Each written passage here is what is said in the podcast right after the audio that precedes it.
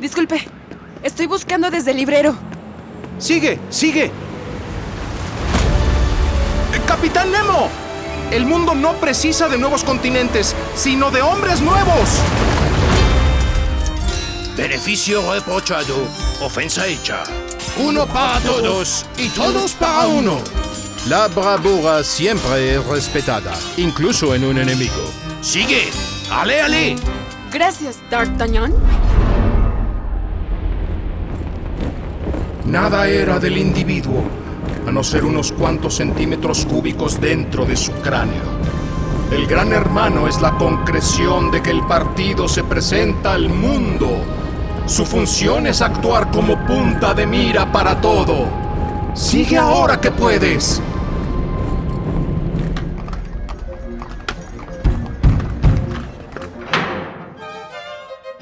Divide tu día en partes y a cada una asígnale una tarea, sin dejar un cuarto de hora, diez minutos ni cinco siquiera sin algo que hacer. Cuando sea así, observarás que no necesitas compañía, conversación ni simpatía de nadie y lograrás vivir con la independencia que todo ser humano debe aspirar. Gracias, señorita Jane Eyre. Sigue leyendo, sigue escuchando. Esto es Desde el Librero, un podcast de Librerías Gandhi. Bienvenidos, queridos lectores. Hola amigos, ¿cómo están? ¿Qué tal regresaron de la FIL? Los que fueron a la FIL, a la Feria Internacional del Libro de Guadalajara, fue un fiestonongo impresionante, eh, recuperándose de la pospandemia todos, pero creo que fue una buena FIL. Bueno, pues a continuación vamos a escuchar la segunda parte de la entrevista que Trueba le hizo a la gran lectora y periodista cultural Mariana H. También vamos a dar una visitada al mundo de el desarrollo personal con Pilar Sordo, que es una destacada psicóloga que nos da ciertas herramientas. Vamos a escuchar un cachitito de esta entrevista que eh, logramos sostener con ella y esperamos que sea de su agrado. Muchísimas gracias. Comenzamos. Y ahora, la entrevista con Mariana H. No, hombre. Ahora, cuéntame, vamos a hablar de tus libros. Hay uno, hay, bueno, hay uno que me parece que es una como una foto, una instantánea, tomada en el momento preciso. Que eso no es poca cosa. Oh, me estoy no, siento muy halagada. Es bueno, es, tu libro de entrevistas con escritores. Retrataste en el momento exacto, cuando están empezando a descollar de a de veras, a toda una camada. La verdad es que no fue acierto mío, ¿eh? te lo digo sinceramente. Ese fue un acierto de Ricardo Cayuela, que me dijo un poco esto que me dices. Eh, me dice, tú los has entrevistado, los conoces, los has sabido rastrear y los, los otros ya están muy sobados, por así decírmelo. Es decir, ya hemos leído las entrevistas con Villoro, con Francisco Hinojosa, con este, Fuentes. Bueno, yo a Fuentes lo conocí, pero ellos ya nos lo sabemos. ¿Qué está pasando? ¿Qué están escribiendo los que tienen 30, 40 años? Uh -huh. Y me dijo, vas. Y en un principio me dijo Andrés Ramírez, que fue mi, eh, bueno, no fue mi edito, fue, fue Romeo, pero Andrés Ramírez me dijo también de random, me dijo 50% hombres y 50 mujeres. Y yo le dije, pues lo puedo intentar, voy a buscar lo, lo que me sea posible, pero también se reflejaba, también el, el que haya más hombres es un reflejo de una realidad. Entonces, claro. También era importante, mm. ¿no? No, no, yo, yo le tengo mis reservas a la cuota de género. ¿Sabes por qué? Porque creo en la escritura de las mujeres, creo profundamente en la calidad. Entonces, eh, sé, sé, que, sé que ellas solas, o sea, no, nosotras solas, por así decirlo, eh, lo hacemos sin necesitar una cuota. Y, y justo tu, tuve muy buenas eh, asesorías y justo es una generación que, que además de que rompieron con moldes de hacer una novela de A, B, C, o estrictamente una novela, rompieron con formas, rompieron uh -huh. con estructuras, rompieron con temas, con formas de decir, muchas de las mujeres, ¿no? Esta literatura ya para mí, para mí muy personalmente medio anquilosada de la mujer maternal, amorosa, la, y llega una Fernanda Melchor rompiendo madres. Claro. Está padrísimo. Entonces, sí creo que son mujeres muy, muy talentosas que rompieron, que cambiaron el lenguaje, que cambiaron el humor y que retrataron en muchos de sus libros la, el estallido brutal de la violencia. Claro. Y una pregunta, ¿cómo fue que le atinaste a todos? Perdón que lo diga así, pero, pero no está fácil. Normalmente haces una serie de entrevistas con, eh, con escritores y el libro sale y, el cuate ya dejó de escribir y se volvió marinero. O se fue a vender fusiles a África. Pues es que Sí, ¿verdad? Muy a, muy a lo Rambó. Exacto, o sea, ya el señor se le veía que iba bien. Fíjate que no conseguía todos los que quise. De pronto ahí había algunos que hubiera querido y hay otros que, que, que yo, yo, ya veía que iban a, iban a hacer a romper madres también. Em, me faltaron muchos, la verdad es que eh, hay otros ahora que pienso y, se, me, se, me, van, pero también sabes que hay un punto que hay que parar. Dice, ya tengo, claro. ¿no? Y, y además también como queríamos que estos dos libros, tanto el de músicos como de escritores, fueran a un público relativamente joven. Entonces también eso, el, precio es importante, que no sea un libro carísimo. Claro, y eh, eso es el número de páginas. Exacto, entonces eh, yo estoy muy orgullosa de, de los muchachos y de las muchachas, pero, pero bueno, pues afortunadamente hay muchísimos más. Ahora, pasemos al de los músicos. Bueno. Esa, si esta es una foto así, en el momento exacto, con las personas exactas, la de los músicos es un poco mirar atrás a ratos. Es como un balance. Sí, pero por, también eh, ahí también yo creo que Andrés Ramírez me volvió a odiar. No, lo quiere mucho, pero él me dijo, que, que, siguiéramos la misma fórmula de 30 a 40 años, ¿no? Y le dije, perdóname otra vez, pero no, porque no los conozco tanto y, yo quería justo lo que te decía hace un momento, esa generación que llegaba con sus cassettes a decir, escúchenme, esa generación que empezó a cantar en español, esa generación que, que fue tan, tan em, golpeada por la, incluso literal por la policía, ¿no? Pinches marihuanos, drogadictos, este, greñudos, este, e, ellos, como la botellita, como Jaime López, me interesaban mucho más. Y de todos ellos también están estrictamente los necesarios, y es una generación precisa muy bien retratada. Mm, me hubiera gustado, por ejemplo, eh, bueno, luego también dices, bueno, también la, escena de Guadalajara me, faltó por ahí. Em, me hubiera gustado León Larregui, que muchos dicen que es como el último gran rockstar, no se pudo, entonces era complicado, porque además aquí, em, pues como están de gira y, no sé, tienen más exposición, fue un poco más complicado, pero, pero vuelvo a lo mismo, o sea, llega un momento en que hay que parar y, y, fueron muy generosos también para darme su tiempo. Eh, no, fue, no fue económico, Trueba, porque yo los invité a echar chelas y, a comer. ¡No! Sí, claro, no barato.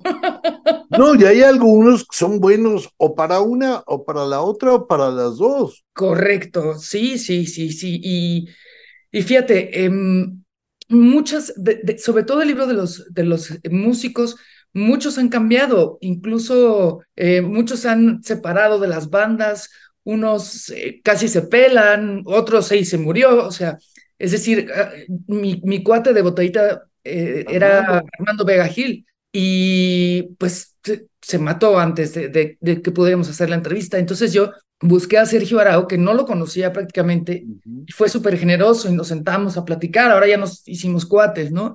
Em, pero sí, sí, pues es que son muy temperamentales los, los, bueno, los dos, son más bestias los escritores, pero son más temperamentales los, los músicos. A ver, eso está bonito. ¿Por qué los escritores son más bestias y más temperamentales los músicos? Mm, mira, es que los... los Neta, no pasa nada, nadie nos está oyendo ahorita. Ah, los escritores son más bestias, no claudican, siguen drogándose, siguen chupando, siguen teniendo los triglicéridos altos. Los, los músicos, yo creo que como muchos le dieron tanto vuelo a la hilacha, muchos ya son más tranquilos, es decir, por ejemplo, José, lo de Café Tacuba es súper tranquilo, este, luego el otro ya, ya, ya, está, ya, están, ya están más calmados, ya los agarré también cansados, ¿no? Em, y sí, o sea, yo que he ido a, digo, festivales y ferias de libro y demás, sí digo, no, los escritores también bestias. Y sí le pregunté a José Lo en alguna ocasión. Claro, él, él, milita en los dos lados. Y sí me dijo, no, sí, los escritores están más perros que los músicos, pero bueno, ya cada quien, cada quien su, cada quien su, su perversión. Claro. Y cuéntame, todo esto acaba desembocando en un trabajo de promoción cultural durísimo, que ya creo que vas para 20 años en eso, veintitantos años. A lo mejor aquí estoy mintiendo un poco, pero más o menos, calculo yo. Sí, ¿Cómo ha cambiado eso? Eh, mira, la verdad es que e, e, es, yo, yo, siempre lo he dicho, yo me siento muy afortunada de que me den espacios en medios electrónicos tradicionales, pero también sé que no, o sea, lo que, lo que tú y yo hacemos no es muy taquillero. No, no, no, no. Entonces es un poco frustrante que, que te dan una sección de un minuto y medio, ¿no? En un programa ¿Y qué pasa? El rating se va al piso. y, uno trata de sabrosear la historia, ¿no? De contar el cuento en lugar de estar eh, con esta, a veces, eh, solemnidad, ¿no? De, de, de, te voy a enseñar lo mucho que yo sé y entonces no, no, no acabas de tender el puente con el que quieres que sea tu, con, con, la persona que quieres que se convierta en lectora o, o recomendarle el libro que sigue, ¿no? Entonces, ha cambiado, por ejemplo, sí, claro, ahora hay internet, eh, pero yo sigo, sí, sigo estando del lado tradicional, no me gusta, no me gusta la onda de voy a hacer TikToks de libros, ¿no? O sea, no. Es un poco raro. Es un poco raro, eh, pero, pero hay más ventanas, eso sí es cierto, pero, pero sigue siendo un público que sí hay lectoras en México, ¿eh? Sí, sí ah, no, no, no.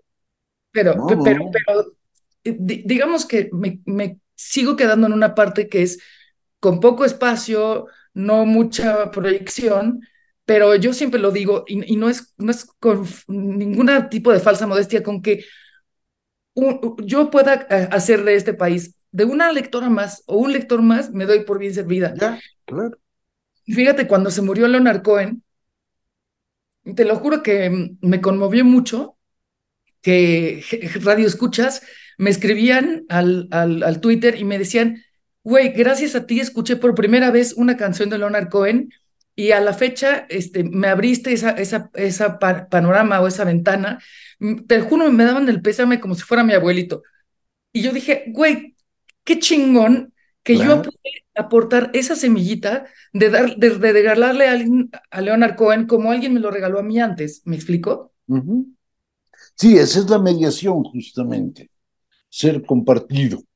Pues sí. Es compartir tu herencia, compartir.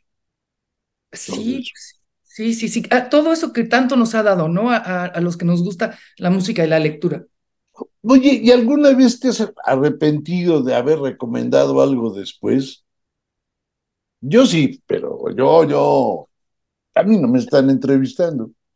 Pero a ver, pero tú por qué? A ver, te, te voy a regresar. ¿Tú por qué? Porque ah, no... no, yo te lo puedo regresar porque hay libros que te deslumbran. Ajá. Pero es, es puro estaño, man. o sea, era puro estaño. Dices, ching, me, me, me, me agarró en mis 10 minutos de güey.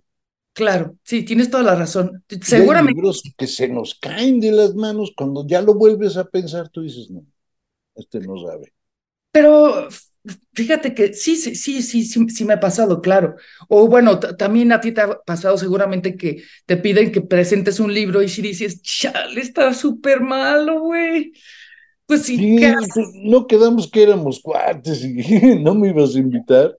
Sí, pero yo creo que mm, yo, yo quiero pensar que todo radica en qué tanto eh, tú le echas de tu cosecha, porque yo cuando he tenido que presentar, o sea, libros horribles, sí, no, no, no, no, libros que yo sé que son horribles, no, pero libros que dices, pues no, no me encanta, pero tampoco le voy a echar flores, tú nada más lo presentas, haces una descripción o le, o le tiras las preguntas que necesita el autor o la autora, pero no te caes en halagos.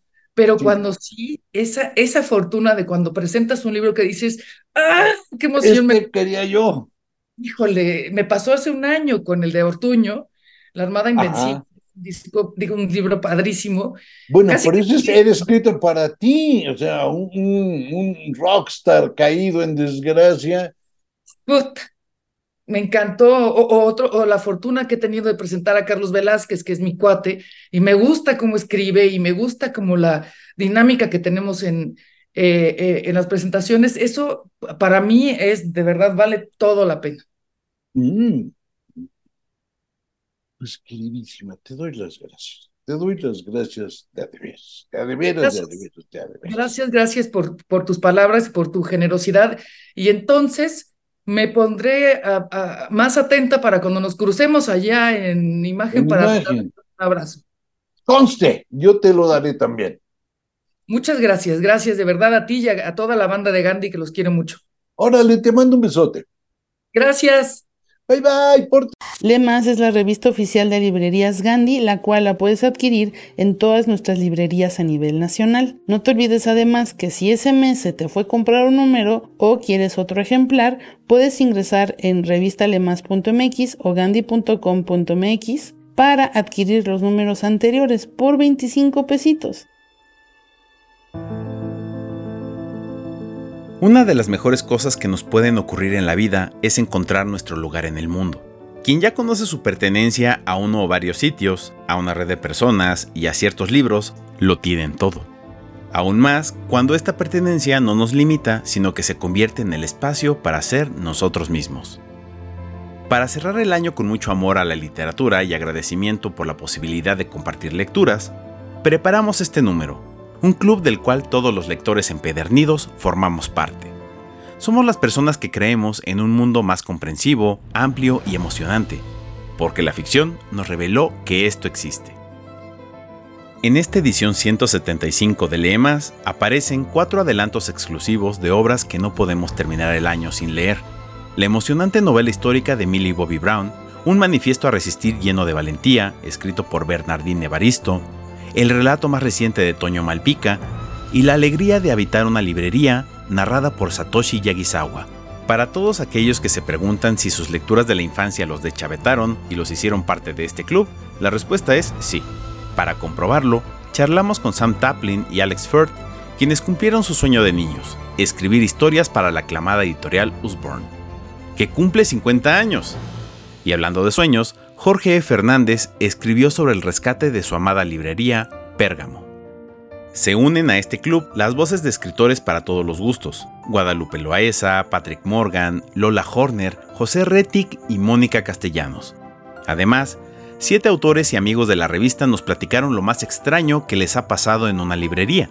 De regalo de Sembrino incluimos un calendario de Adviento con recomendaciones de libros sobre bibliotecas, librerías y lectores, que esperamos les guste mucho. En este quijotesco camino bordeado de librerías y poblado de amigos, queremos caminar durante muchos años más. Puedes conseguir este número en librerías Gandhi, gandhi.com.mx y revista Lee Más. Y sean bienvenidos al Club de los Bibliómanos. Y que la ficción siempre viva en nuestros corazones.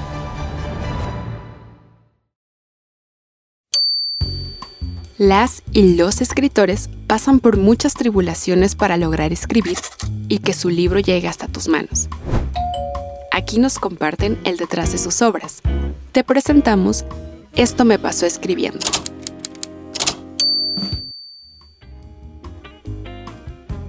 Vamos a escuchar una entrevista que tuvo Aura Cruz con Pilar Sordo, una destacada psicóloga escritora terapeuta chilena que viaja alrededor del mundo hablando sobre los principales problemas de la humanidad como el dolor y el amor y la convivencia con el otro. Vamos a escuchar específicamente lo que le cuenta que le pasó al escribir del amor propio al amor al otro. Decidí que el próximo año quiero viajar lo menos posible.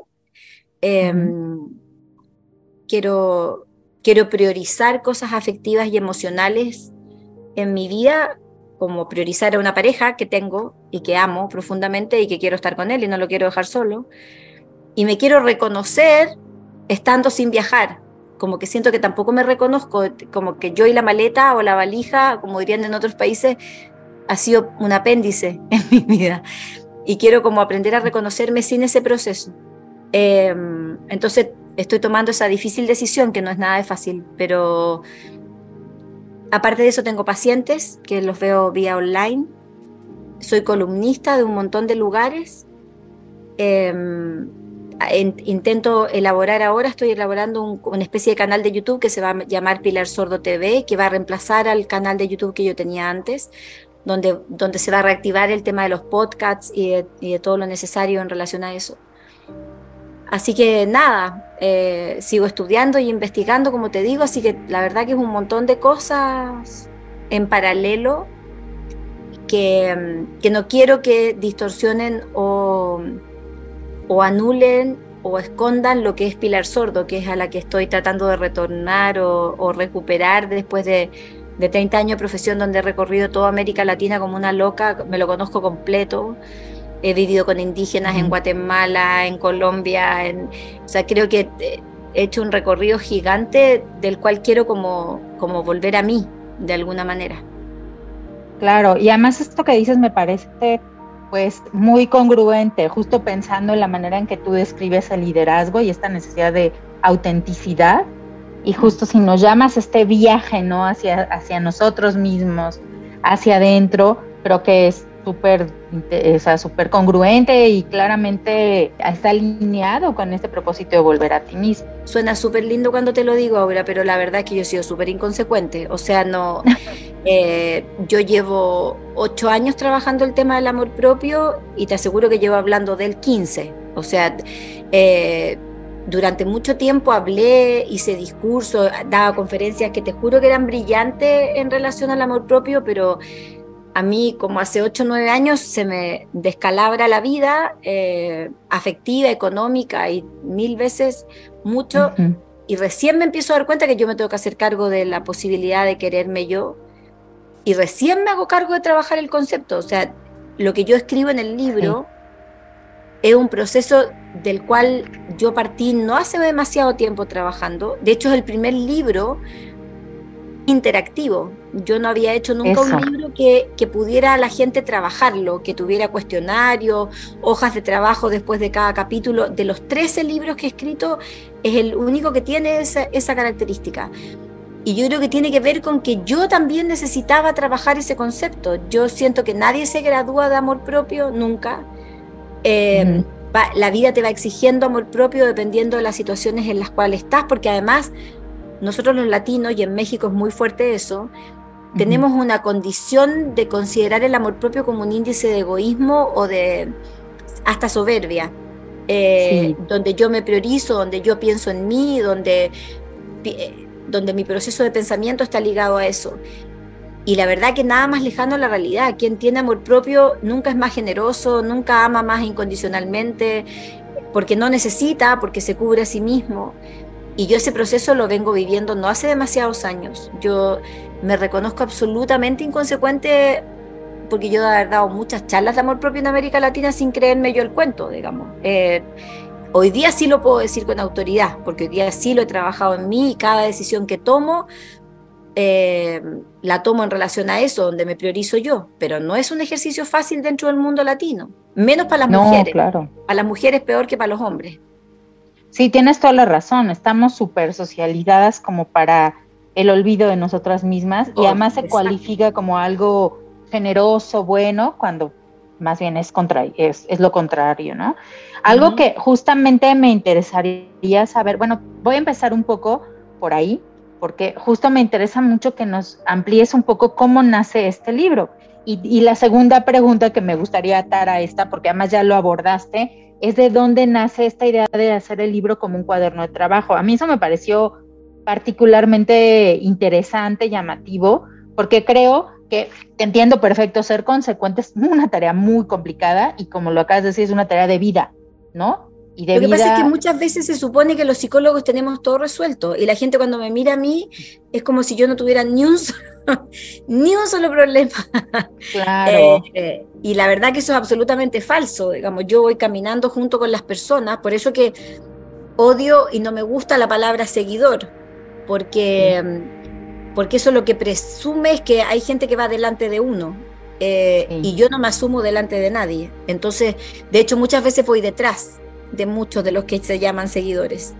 Entonces yo siempre he pedido que me acompañen en las redes, no que me sigan. Eh, porque Ah, vamos o parejo o yo voy detrás, pero delante jamás, digamos. Entonces creo que, mm, que este libro nace de, mm, de la pandemia, nace de mi soledad en la pandemia. Eh, yo la pandemia en un 90% lo viví absolutamente sola y sin nadie a mi alrededor, digamos. Lo más cercano que tenía era un delivery. Eh, y, el- y la experiencia de aprender a estar conmigo sola, después de además de haber tenido un derrumbe emocional, como te explicaba hace ocho años atrás, Sí. me llevó, yo siempre digo que la pandemia disminuyó el ruido de afuera, pero aumentó el ruido interno. Ujú. Entonces nos empezó a generar un montón de preguntas, que yo creo que es una de las grandes consecuencias de la pandemia, que hay mucha gente preguntándose muchas cosas. Y a partir de ahí yo empecé a trabajar con grupos de trabajo que, que es la primera investigación que yo hago sin moverme, que la hice toda online, eh, pero que descubrió muchos países que yo jamás, con los cuales jamás había trabajado. Apareció el Colegio de Psicólogos de Calgary en Canadá, apareció gente de Australia y Nueva Zelanda que jamás había trabajado, países que yo no conozco. Eh, partes de Europa donde habían comunidades de latinos que querían participar y que se enteraron de que yo estaba haciendo esta investigación. Entonces involucró muchísimo más gente, debe ser la que más gente ha involucrado en toda mi historia profesional.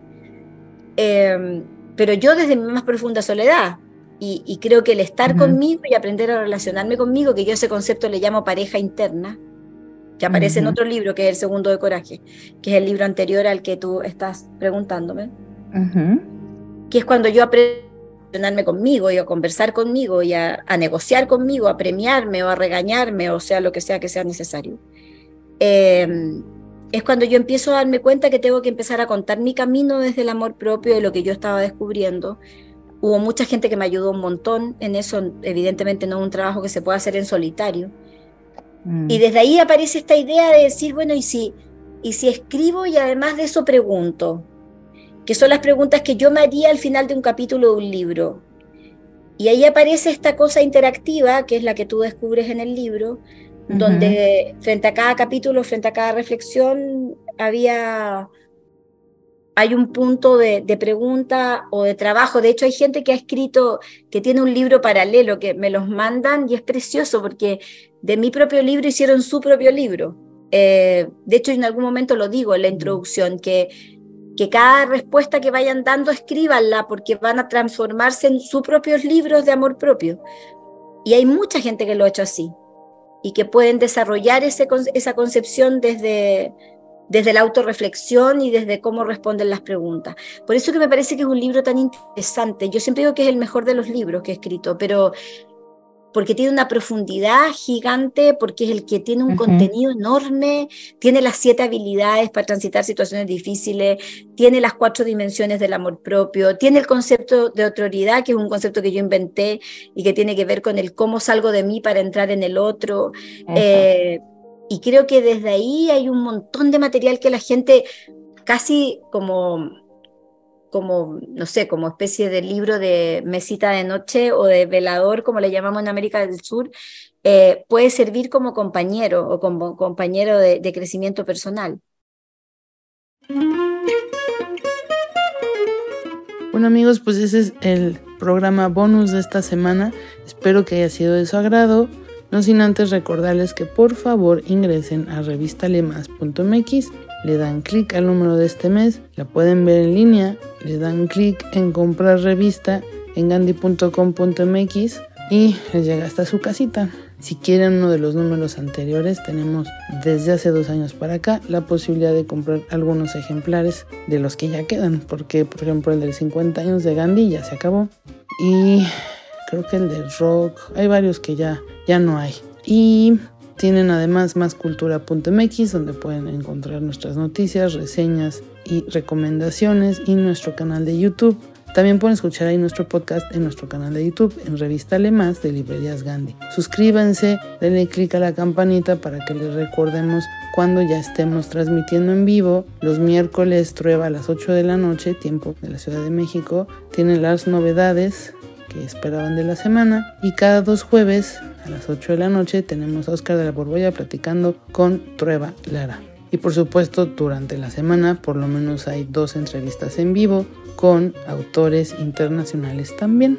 Y pues nada, les dejo un fuerte y cálido abrazo en estas fechas. Cuídense mucho, que tengan bonita semana. Bye.